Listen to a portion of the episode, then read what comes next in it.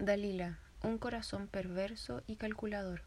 Jueces capítulo 16 al capítulo 18. Base bíblica, Jueces capítulo 16 versículos 4 al 21. Después de esto, aconteció que se enamoró de una mujer en el valle de Sorek, la cual se llamaba Dalila. Y vinieron a ella los príncipes de los filisteos, y le dijeron, Engáñale e infórmate en qué consiste su gran fuerza y cómo lo podríamos vencer para que lo atemos y lo dominemos, y cada uno de nosotros te dará mil cien ciclos de plata. Dalila es un nombre que suena bonito, a mi parecer, y significa delicada, pero nunca he escuchado ni conocido a alguien que se llame así, pues este nombre carga con una gran maldición. La única Dalila que conozco es una mujer que vemos en la porción bíblica de jueces 16, versículo 4 al 21, y fue la mujer que arruinó la vida de Sansón por mil cien ciclos de plata o monedas de plata.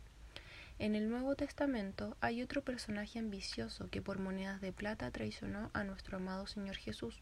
¿Lo reconoces? Claro que sí, Judas. Dalila era una mujer que no conocía al Dios verdadero y que tenía un corazón ambicioso y calculador. Ella ocupó sus encantos seductores para atraer a Sansón, el enemigo de su pueblo, y hacerlo caer en desgracia. No justifico a Sansón, él no tenía control de sus pasiones y era arrebatado, pero Dios tenía un propósito con él, y sería cumplido, pues Dios no miente y endereza nuestras sendas.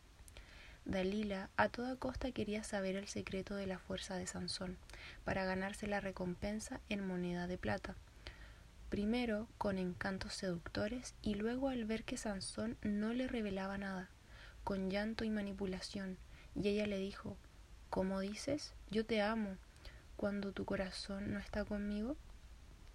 Ya me has engañado tres veces y no me has descubierto aún en qué consiste tu gran fuerza. Y aconteció que presionándole ella cada día con su palabra y importunándole, su alma fue reducida a mortal angustia. Jueces capítulo 16, verso 15 al 16. ¿Qué somos capaces de hacer para conseguir lo que queremos? ¿Somos mujeres que echamos mano a la manipulación para lograr nuestros objetivos? ¿Somos ambiciosas, envidiosas y codiciosas? Quizás usted piense que es una buena cristiana, pero recuerde que somos pecadoras redimidas y que solo el Señor conoce nuestras reales intenciones y pensamientos.